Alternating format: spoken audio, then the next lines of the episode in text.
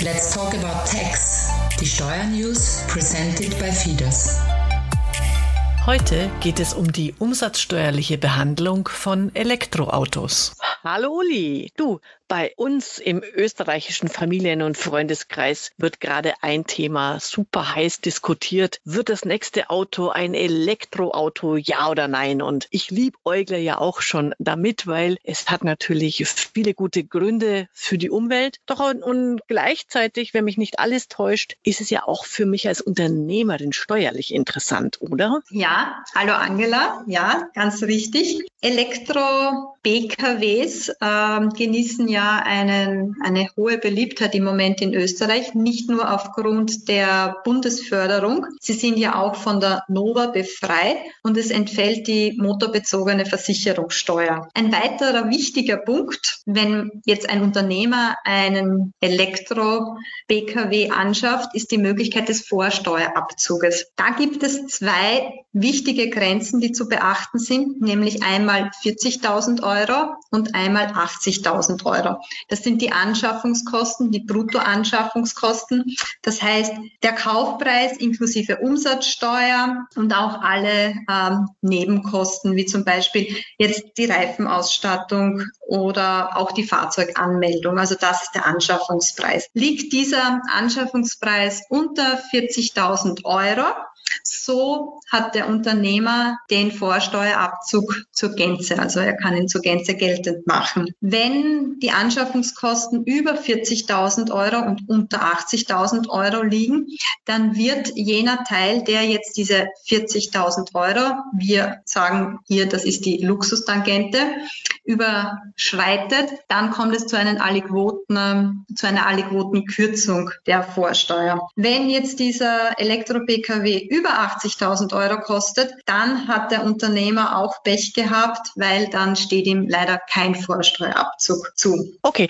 da kann ich mir gut was vorstellen. Also erstens unter 40.000. Ich liebäugle ja mit so einem Honda E. Die sind so knuffelig, knuddig, knuddelig. Ähm, den schaue ich mir dann an. Und der Einzige, der in die Röhre guckt, ist anscheinend Elon Musk, weil mit seinen Teslas wird er ganz ja. sicher die 80.000 Euro Grenze ja, reißen. ganz sicher. Okay, du, also Vorsteuer beim Kaufpreis ist ja die eine Sache. Wie schaut es denn dann bei den Betriebsausgaben aus? Ja, bei den laufenden Betriebsausgaben muss man unterscheiden jetzt zwischen den wertabhängigen, also jene Betriebsausgaben, die eben von den Anschaffungskosten generell einmal abhängig sind. Das sind zum Beispiel die Reparaturkosten, die Servicekosten. Wir wissen, je teurer das Auto oder der, der PKW eben ist, desto höher sind auch immer die laufenden äh, Instandhaltungskosten. Auf der anderen Seite haben wir dann aber auch die wertunabhängigen Kosten, wie zum Beispiel in Österreich die Vignette. Da ist es egal, wie viel der PKW in der Anschaffung gekostet hat. Die Vignette kostet immer gleich viel. Oder auch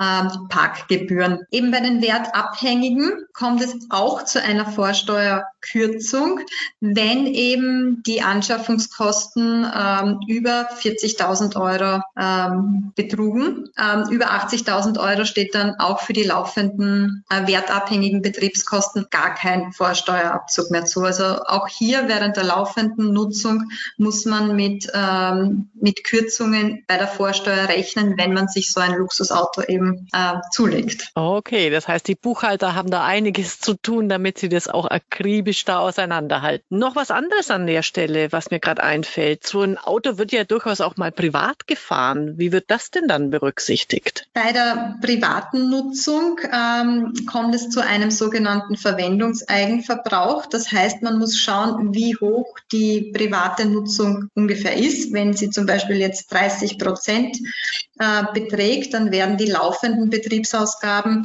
auch um 30 Prozent gekürzt und man muss dann auf diese Kürzung auch nochmal die Umsatzsteuer abführen. Okay, da heißt dann der Tipp an alle Unternehmerinnen und Unternehmer, lasst die Buchführung von einem Profi machen, denn so mir wird's bei dieser ganzen Rechnerei ja gleich schwurbelig im Kopf. Wird's denn dann einfacher, wenn es sich um das Elektroauto des Mitarbeiters handelt? Ja, einfacher. Bei, also wenn der Unternehmer dem äh, Mitarbeiter ein Elektroauto zur Verfügung stellt, dann ist das größte Steuerzuckerl hier natürlich, dass eben der Sachbetrieb Sachbezug für den Dienstnehmer entfällt. Wichtig ist hier aber dass man auf die unternehmerische Nutzung nicht vergisst. Diese muss nämlich mindestens 10 Prozent betragen, wobei Fahrten zwischen Wohnort und Arbeitsstätte nicht darunter fallen. Und diese 10 Prozent Grenze, also die unternehmerische Nutzung in Höhe von 10 Prozent, die wird im Moment auch verstärkt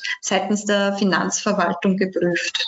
Deswegen okay. empfehlen wir hier immer, dass ein Fahrtenbuch auch geführt wird, um die private und unternehmerische Nutzung auch nachweisen zu können. Das macht ja auch Sinn. Sehr gut. Und auch wenn wir uns noch kein Elektroauto noch nicht gekauft haben, aber äh, noch mal in die Zukunft gedacht, was passiert denn, wenn wir das irgendwann mal wieder verkaufen wollten? Also wenn das Elektroauto zu einem späteren Zeitpunkt wieder verkauft wird, dann unterliegt dieser Verkauf ganz normal der Umsatzsteuer. Wenn aber jedoch bei der Anschaffung eine Eigenverbrauchsbesteuerung stattgefunden hat, weil eben diese 40.000 oder 80.000 Euro Grenze überschritten wurde, dann kommt es später zu einer, später im Zeitpunkt des Verkaufs zu einer positiven Vorsteuerberichtigung. Okay, also dann hätten wir das auch geklärt und schon mal danke und ich habe wieder ein neues Wort gelernt. So schön ein österreichisches Luxustangente.